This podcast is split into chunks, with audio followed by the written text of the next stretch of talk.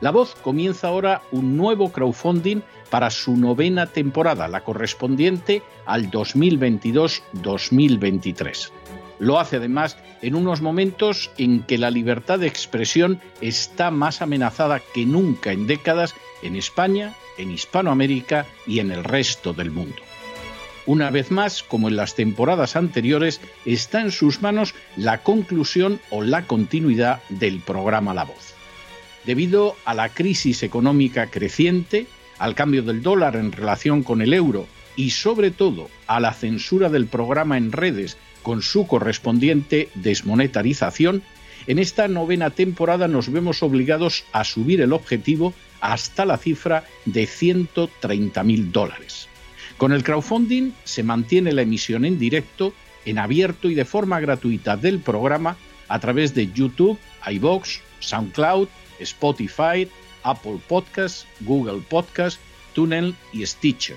Además, por supuesto, de en cesarvidal.tv. De hecho, es este crowdfunding el que permitirá poder seguir emitiendo en cesarvidal.tv, ya que sin la continuidad de la voz no puede haber continuidad de contenidos en ese canal televisivo.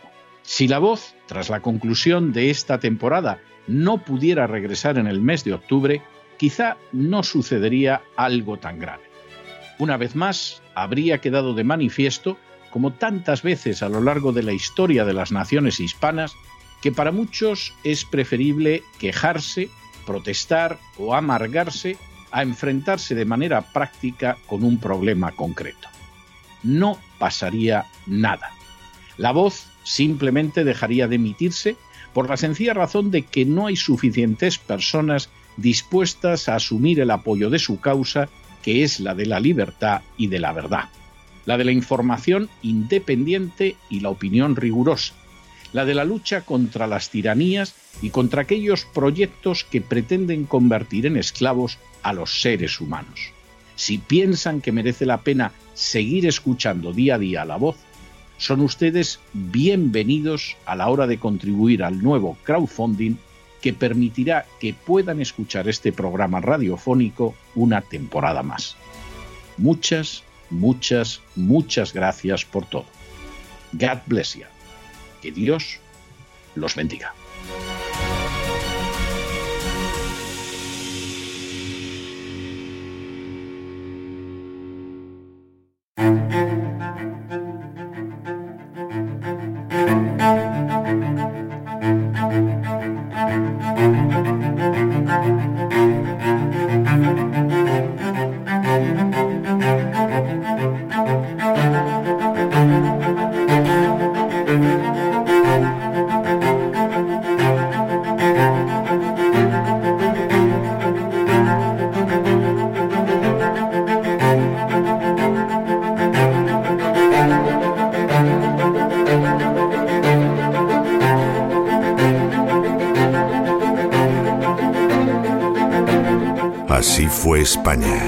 Con César Vidal y Lorenzo Ramírez.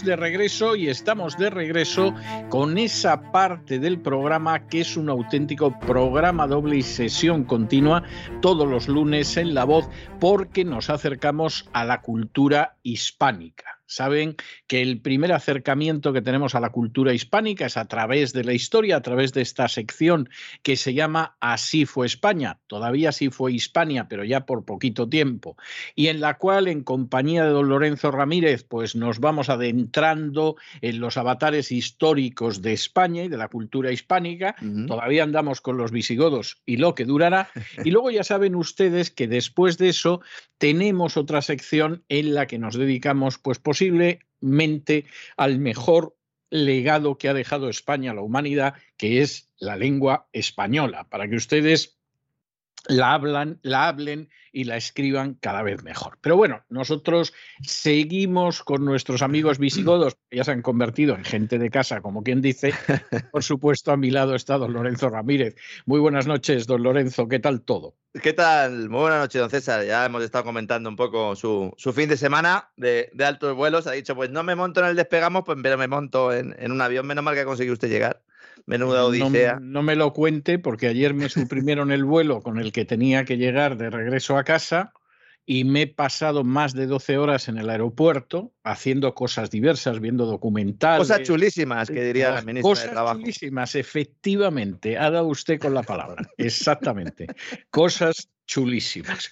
Bueno, hoy vamos a hablar de un periodo muy especial en la historia del reino de los visigodos que ya se ve que va a terminar siendo un reino limitado a Hispania, que evidentemente esa genial aventura, eh, no voy a decir francesa, sino casi franco-italiana, no va a salir bien. Vimos la semana por qué, eh, pasada por qué, hablamos de Clodoveo o Clovis, el rey de los francos, de la derrota de Bouillé, y Aquí se abre un periodo que algunos lo suelen denominar el periodo intermedio, mm. que es el periodo de la regencia de los ostrogodos. Es decir, un periodo en el cual los visigodos han perdido a Alarico, eh, están en una situación difícil institucionalmente. Los francos, por supuesto, no paran de pensar en cómo los arrojan de cualquier pulgada de territorio al norte de los Pirineos y ahí van a tener efectivamente un peso enorme los ostrogodos bajo Teodorico el Grande. Batalla, batalla de Buillé, que los francos nos, nos dieron, bueno, le dieron a los visigodos caña, acaba con,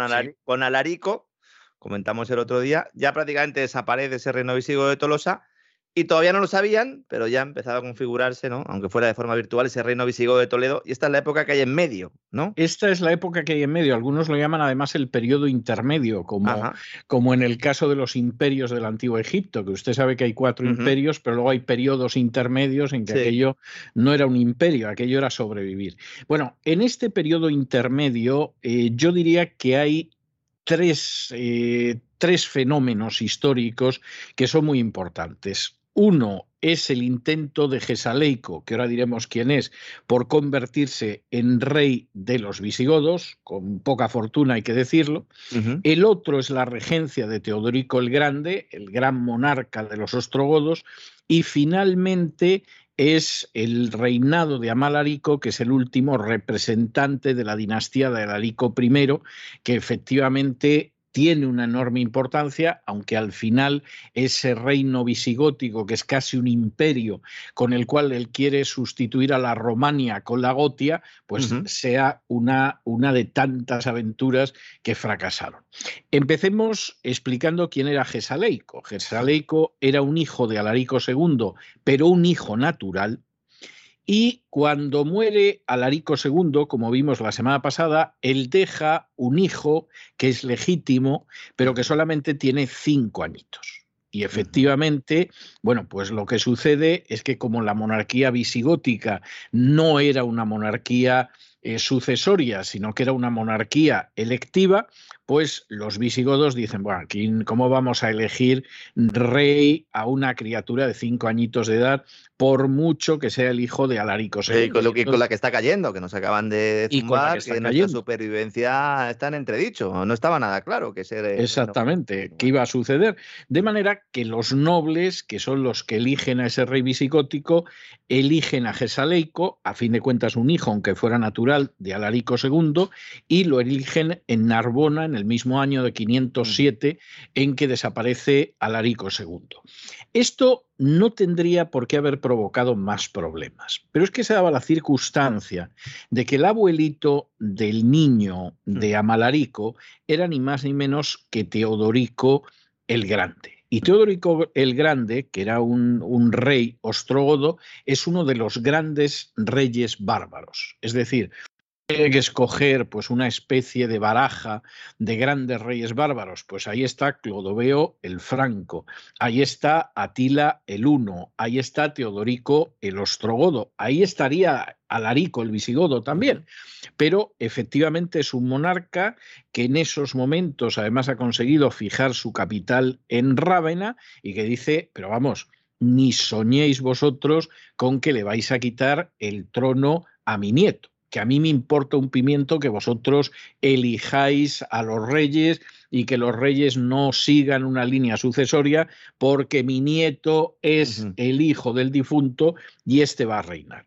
Y esto va a provocar una situación tremenda porque lo que sucede inmediatamente con Gesaleico es que él es incapaz de enfrentarse con un personaje de la talla de Teodorico el Grande, el mm. ostrogodo, en un momento determinado intenta salvarse de la presión de Teodorico el Grande entrando en Hispania y colocando su corte en Barcelona, gran error que ya en su día sufrió Ataulfo, hmm. y lo que sucede es que, bueno, ahí se le suma pues una serie de errores políticos que va se lleva se lleva el tesoro real no exactamente eh, se lleva allí por el Languedoc el tesoro real que entonces en aquella época bueno, siempre ha sido así, ¿no? Pero era un, eh, pues un elemento clave, ¿no? Para determinar también el apoyo, un símbolo de identidad y de prestigio para cualquier pueblo bárbaro, especialmente los tesoros, y un elemento clave para pagarle a, a los que estaban a la gente, claro, no, no, pero sí es obvio, sobre todo la gente que llevaba escudo y espada, que era gente que se hacía respetar, o sea, y a veces era lo único que aguantaba todo aquello. Bueno, Gesaleico efectivamente le hubiera gustado ser rey, lo había elegido la nobleza visigoda, Teodorico no estaba en absoluto por la labor y de hecho envía a un duque ostrogodo que se llama Ibas para que le ponga las peras al cuarto a Gesaleico. Bueno, por supuesto lo consigue Ibas llega a Barcelona, en el año 511 derrota totalmente a Gesaleico, le obliga a que abandone Hispania y a Gesaleico no le queda otra que ir a pedir ayuda a los vándalos, a ver si esos vándalos que todavía correteaban por alguno de los lugares eh, hispanos, pues le podían echar una mano. Que venían del norte de África, ¿no? Eh, exactamente, exactamente. Pero claro, en última instancia, los vándalos podían ser bárbaros, pero no eran idiotas. Eran muy conscientes de que Gesaleico lo que tenía enfrente no era el duque Ibas, era Teodorico el Grande, y entonces le dieron algo de dinerillo y lo mandaron a las Galias diciéndole, pues mira, Gesaleico, búscate la vida a ver qué puedes hacer. Eh, Gesaleico ahí jugó la carta de Clodoveo. Clodoveo el Franco, gran enemigo de los visigodos, pues en ese momento lo que sucede es que él dice, bueno, pues eh, que me ayude eh, Clodoveo, que a fin de cuentas no puede ver a los visigodos, yo recupero Barcelona. Lo veo, el que la semana pasada, perdone, don César, decíamos que algunos veían como el nuevo Constantino, para que la gente se sitúe Exactamente, exactamente. Lo vieron en las Galias, claro, en Francia. en, el resto del mundo, pues no era como se le veía. Pero bueno, Clodoveo dice, pues sí, vamos a hacer una guerra por proxies, como dicen ahora, ¿no? O sea, ¿para qué vamos a mandar tropas directamente a combatir? Les damos armas a los ucranianos, en este caso a Gesaleico, ¿no? Y entonces, pues le damos un dinerillo a Gesaleico para que levante un ejército y con ese ejército llega cerca de Barcelona y debilita todavía más a unos visigodos a los que no quiero ver pero vamos, ni en el más pequeño lugar de las Galias. Bueno, esto acaba saliendo mal porque en última instancia Gesaleico no era persona de talento militar ni cosa parecida, fíjese en lo que acabó el Zelensky de la época, y en un momento determinado cuando intenta cruzar el río Durance, pues lo alcanzan, le dan muerte en el año 511 y se acaba absolutamente esta situación. Sucede entonces algo que es enormemente interesante y es que desaparecido el rey elegido de los visigodos, claro, el único rey que queda pues es Amalarico, que es una criaturita. Y quien efectivamente rige ese reino de los visigodos, pues es su abuelo Teodorico el Grande. Que en ese mm. momento empieza a gobernar tanto el reino de los ostrogodos como el reino de los visigodos, como si fuera un solo rey. Arrepintiéndose, a lo mejor, ¿no? De no haberlo hecho antes. Eh, Efectivamente. Con Gesaleico, ¿no? Que esa, esa famosa frase, ¿no? De, de, San Isidoro de Sevilla que dice que Gesaleico perdió su honor primero y luego su vida. ¿eh? Porque, claro, iba arrastrándose ya a pedirle a los francos que le hicieran que le hicieran rey y ya pues el abuelo dijo, no, no, ahora dejadme a mí, que me pongo yo a los mandos, ¿no?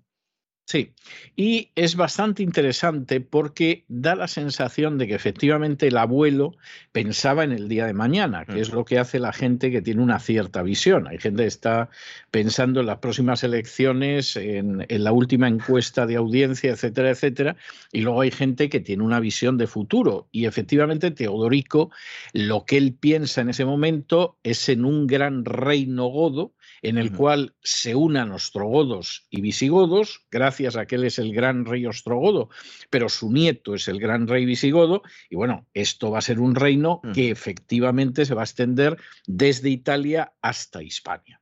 En medio de esa situación, lo que hace inmediatamente Teodorico, para que quede claro que su nieto es el que supuestamente va a acabar acaudillando ese reino que luego no se convertirá en realidad, pero que forma parte de los sueños y del proyecto político de Teodorico, lo que hace es que le entrega el tesoro. De nuevo, como usted comentaba hace unos minutos. El tesoro de Alarico, el famoso tesoro. Exactamente, el, famoso tesoro de Alarico, que en buena medida se había formado con el saqueo de Roma. Claro, con lo que se puede saquear en una ciudad como la Roma de entonces, pues evidentemente el tesoro tenía incluso una importancia más relevante. Aquí hay algunos elementos que seguramente son legendarios, pero que indica cómo estos pobres bárbaros que llegaban a Occidente, pues los enredaban inmediatamente y les vendían la mula ciega, ¿no? Porque en ese tesoro se supone que está la mesa de Salomón. Bueno, hace falta que le diga a usted que la mesa de Salomón, si existió en algún momento, hombre, Salomón mesas tenía que tener, no cabe la menor duda, pero, pero si existió... La de los jeans, habría que ver si era la de los jeans. sí, efectivamente, efectivamente, si tenía esa mesa en la que practicaba la magia, etcétera, etcétera, pues claro, eso evidentemente desapareció en el siglo VI antes de Cristo con la destrucción del templo por Nabucodonosor, el rey del imperio neobabilónico, y de la mesa no se ha vuelto a saber. Eso, eso, si el propio Nabucodonosor la mesa no se la llevó antes en alguno de los saqueos previos del templo de Jerusalén. Hombre, eso y el arca, eso y el arca estaban en la lista, estaban las dos primeras cosas. Exacto. Entonces, claro, yo la sensación que tengo es que cuando Alarico entra en Roma y va robando todo lo que puede, pues hay algún personaje avispado que le dice, detente, Alarico, ni se te ocurra llevarte la mesa de Salomón. Y entonces Alarico dijo, la mesa. Y, efectivamente se lo llevó y el otro a lo mejor hasta salvó cierto patrimonio porque el pánfilo de Alarico, pues con lo de la mesa de Salomón, decidió llevársela. La leyenda, eh, tengo que decir que tuvo mucho éxito, porque efectivamente la mesa acabó supuestamente, supuestamente en Toledo, y cuando, como veremos en su día, en el año 711, los árabes invaden España. 200 años después, justo. Exactamente, con el pretexto de que van a ayudar a uno de los dos partidos sumidos en guerra civil, lo que pasa en la historia de España pues en ese momento una de las primeras cosas de la que se apoderan es la mesa de Salomón. Yo no sé si de nuevo se repitió el truco, ¿no? O sea, ni se te ocurra, Tarik, acercarte a la sagrada mesa de Salomón. ¿Para qué queremos más? O sea, estos además con la idea de Salomón que tenían de mago, que controlaba a los jeans, a los genios, Eso es. que conocía el lenguaje de los animales, como si fuera el doctor Doolittle, pero, pero en hebreo, etcétera, pues lo primero que hicieron fue echar mano de la mesa de Salomón, insisto, sobre la que yo tengo, creo que fundadas dudas, pero la gente se lo creía y al final aquí pues sucede lo que sucede. Eh, en este periodo de regencia, Teodorico es un personaje que no solamente sueña con esa unión de visigodos y de ostrogodos y un gran imperio que fuera desde España hasta Italia, su propia capital estaba en una rávena gloriosa después de la caída del imperio romano, sino que incluso eh, él intenta de alguna manera mantener vestigios del imperio. Por ejemplo, para casi todo él nombra dos funcionarios, de los cuales uno es romano y el otro ostrogodo. Y además, como ya no es una tribu que va arramblando todo lo que se encuentra, o sea, esta es la, historia, pues eh, lo que sucede es que decide ordenar la hacienda pública. Ahora, ¿cómo intenta en un momento eh, específico ordenar la hacienda pública Teodorico? Bueno, pues en primer lugar, teniendo una moneda sólida. Es decir, él empieza a acuñar una nueva moneda que tiene una base de metal bastante sólida. Es un tercio de lo que era el sueldo de Constantino. El sueldo no me refiero al salario, sino la moneda que recibía el nombre de sueldo, pero intenta que sea una moneda sólida, fiable, con un respaldo efectivamente en bienes reales. Y lo segundo, que es enormemente interesante, es que decide empezar a ejecutar a recaudadores de impuestos. O sea, él ha llegado a la conclusión de que los recaudadores de impuestos, lejos de desempeñar una labor social, lo que hacen es mm. exprimir a la gente, están hundiendo la economía del reino ostrogodo que aspira a convertirse en imperio y lógicamente cuando haces eso lo único que puedes hacer es degollar en masa a los buscabondos. O sea, no, no, no hay otra manera de sacar. Pero no en plan, no en plan, no en plan anarquista, porque él de hecho lo que hizo fue no solo respetar, sino potenciar el antiguo aparato administrativo exactamente, romano. Exactamente, Claro, lo que pasa es que para que funcione un aparato estatal, tú tienes que higienizarlo. O sea, si ese aparato se va llenando de gente que pisotea la ley, que explota a los demás, que destruye las economías domésticas, etcétera, a toda esa gente hay que ejecutarla en masa, decía Teodorico. Y entonces es algo muy interesante. Teodorico había dos tipos de seres indeseables con las que lo tomó a lo largo de su reinado los francos tendría las más, las más y las menos, pero en última instancia pues eran enemigos en el campo de batalla, no era otra cosa. Pero dentro del Estado, para Teodorico, había dos especies que había que exterminar hasta el último. Una era los que falsificaban moneda, porque al final la moneda no era fiable y como la moneda no sea fiable, pues, pues fíjese usted, imagínese lo que hubiera hecho hoy Teodorico con la moneda que son solo papelitos. O sea, yo no quiero pensar, vamos, Teodorico entra en la Reserva Federal y no queda títere con Bueno, es que la moneda de curso legal básicamente es la falsificación eh, legal de la moneda. Exactamente. Entonces, a, los falsificadores de moneda los aborrecía y bueno, estos había que ejecutarlos. Y luego, la segunda especie a la que aborrecía era los recaudadores de impuestos. Los recaudadores de impuestos era gente dada totalmente a la prevaricación, a mm. quebrantar la ley, a llevarse lo que pudieran. Moral distraída Exactamente, esa gente son enemigos del pueblo a los que hay que exterminar, pensaba Teodorico. Pero desde luego es, es, como para reflexionar. Quiero decir, le podría haber dado por las adúlteras, ¿no? Como en otros regímenes a lo largo de la historia, o, le podía haber dado por los sodomitas, yo, yo qué sé. O sea, quiero decir, o por los judíos, poco por caso. Es decir, puesto a tomarla con un grupo social, pues anda que no ha habido a lo largo de la historia grupos sociales que les han cargado el San Benito y que han llevado una vida muy amarga. Pero Teodorico tenía claro que había dos grupos sociales dignos del exterminio hasta el último hombre, los falsificadores de moneda y los recaudadores de impuestos. Luego se sustituirían de otra manera, con funcionarios que fueran romanos y ostrogodos, pero ya no eran esos recaudadores de impuestos. Lo cual dice mucho de, de la sabiduría de Teodorico. En un momento determinado, Teodorico, que no podía en absoluto ser eterno, ni mucho menos, muere en el año 525 y entonces comienza a gobernar su nieto Amalarico.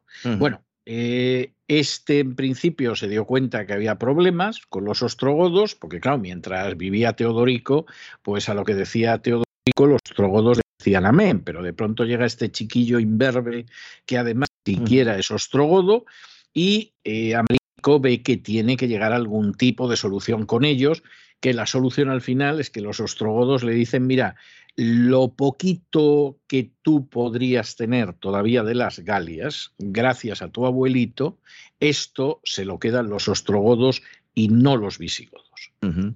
Entonces, pues aprovechando que Clodoveo también 15 años antes ya no estaba, porque claro, y se, montó una sucesoria ahí con los merovingios, con los merovingios hasta hoy. sí, sí, efectivamente hasta hoy. Bueno, Amalarico renuncia a la Provenza, el Ródano se convierte en la frontera entre visigodos y ostrogodos, que ya se ve que no van a estar unidos.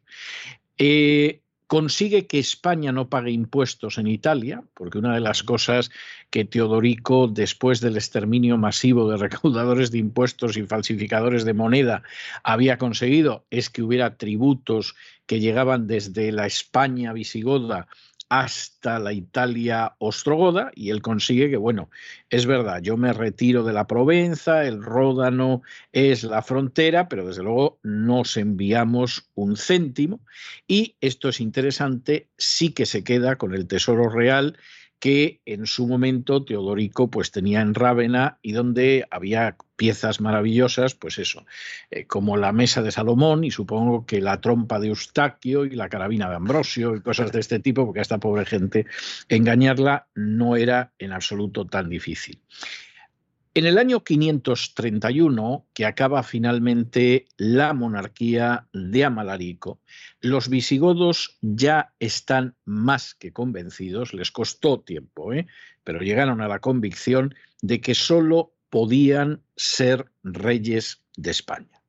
Es decir, es verdad que en un momento determinado, pues Amalarico llega a casarse con una hija de Clodoveo, etcétera, etcétera, etcétera, lo cual fue un mal asunto porque no le acercó a Clodoveo y además la niña que se llamaba Clotilde, mm. pues era católica, con lo cual ya lo que faltaba, tenían mm. discusiones religiosas en el seno del hogar, que debe ser uno de los sitios donde menos falta hace. Arriano contra católico, en este caso. Exactamente, en este caso, con lo cual, pues evidentemente eh, las cosas se pusieron muy mal. Además, hay que decir que a Malarico en un momento determinado eh, acabó hinchándose, se le acabó hinchando alguna parte de su cuerpo con ah. Clotilde, que debía ser una señora muy pesada, y por ejemplo dispuso que cuando iba a misa Clotilde le arrojaran estiércol encima, ah. lo cual hay que reconocer que, hombre, no está bien.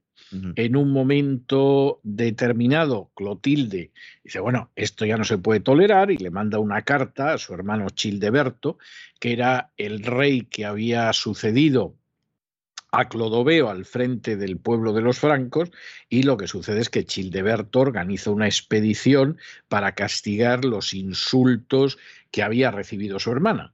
No sabemos si efectivamente es que era muy buen hermano y estaba muy dolido hmm. por las cosas que le había hecho a Malarico a Clotilde, o si lo que pasaba es que dijo, bueno, ya ahora sí que de la Galia a estos no les va a quedar ni el tamaño de una uña. Y entonces, evidentemente, en esa expedición expulsa a los visigodos de la Septimania, que era un trocito de la Galia donde todavía se hace. Sí, importante, claro, importante, porque era como decir, estamos todavía en la Galia, ¿no? Era el último reducto. exactamente.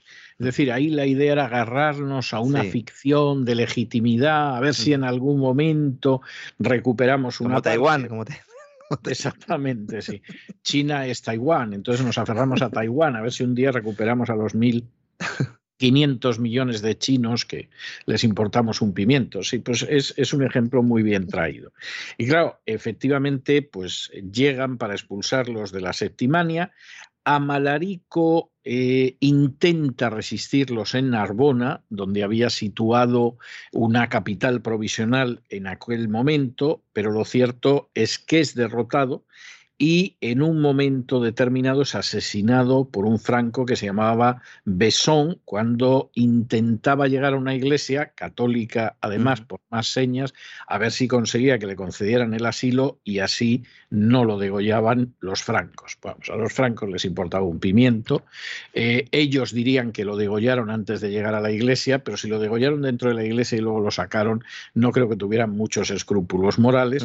Y con esto termina todo este periodo intermedio que de hecho prácticamente hasta el 531 es un periodo en el que los visigodos están sometidos a una situación de bueno, de práctico protectorado de lo que es el gran reino de los ostrogodos que va a desaparecer.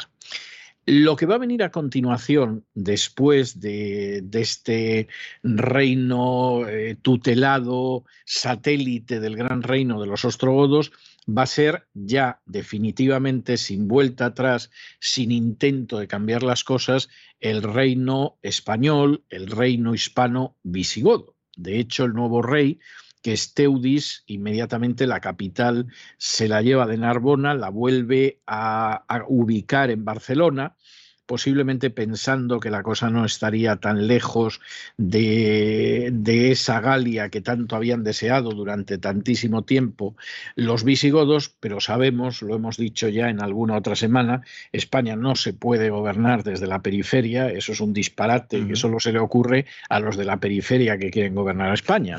Tampoco eh, Roma cuando lo intentó, ¿verdad? Tampoco Roma lo, o sea, tampoco Roma lo acabó haciendo en última instancia. Cuando intentó, ¿no? Poner el centro en España y desde allí Exactamente. En esas guerras civiles, ¿no? Las varias que hemos comentado, ¿no? Durante... Exactamente. Y entonces los visigodos, pues como veremos ya de una manera más amplia la semana que viene, pues es gente que se conforma con la idea de que el reino va a ser un reino absolutamente hispano. La capital estará en el centro, como no puede ser de otra manera, va a estar en ese, en ese Toledo finalmente, que ya va a ser la capital de España pues de una manera que se prolongará durante siglos, hasta que en un momento determinado eh, Felipe II, el Austria, traslade la capital de Toledo a Madrid y tendremos ocasión la próxima semana de hablar de cómo va a ser ese reino visigodo ya con capital en Toledo. Vamos a hablar de cómo fueron dando forma a un nuevo Estado, el primer Estado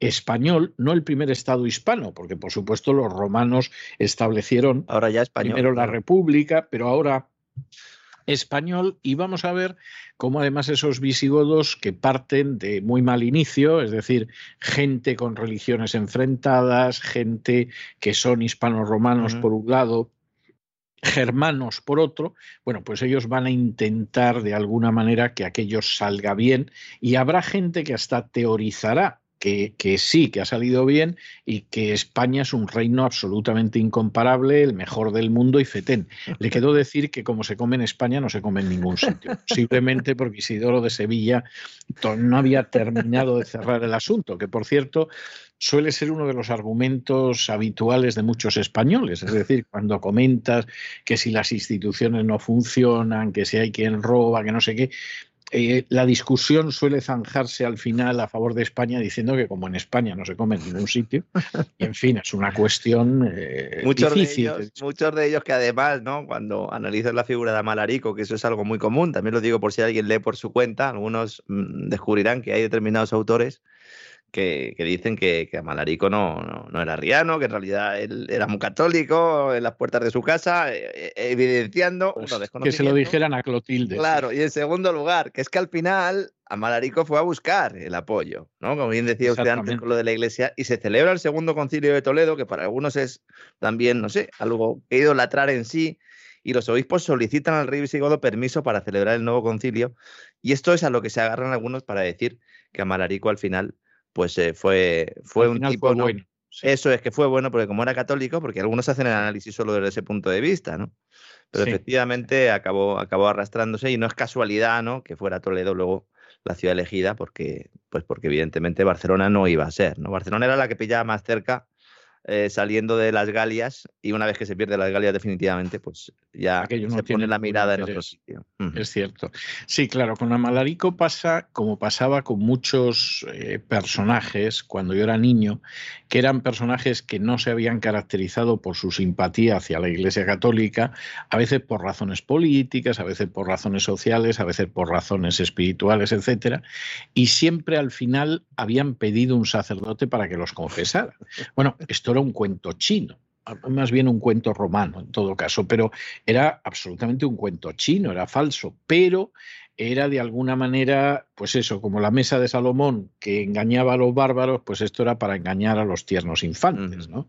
O sea que esta era la historia que había y evidentemente pues él es un personaje que no está en esa historia. Eso no hace que sea ni más positivo ni más negativo, es simplemente un personaje que se identificaba con la religión de los eh, visigodos, que tradicionalmente había sido el arrianismo y que no encajaba con la visión trinitaria del concilio de Nicea. Pero bueno, aquí los hemos dejado al final del interregno y a partir de la semana que viene vamos a ir contando cómo ya obligados a estar en España, sin más posibilidad que estar en España, con una capitalidad que se va a fijar durante siglos en Toledo, los visigodos van a intentar construir, yo diría que a trancas y barrancas, esa primera monarquía española, ese primer reino español. En fin, pues en ocasiones algo mejor y en ocasiones bastante mal, porque en última instancia el peso cultural que tenían era el que tenía y eso no daba más de sí.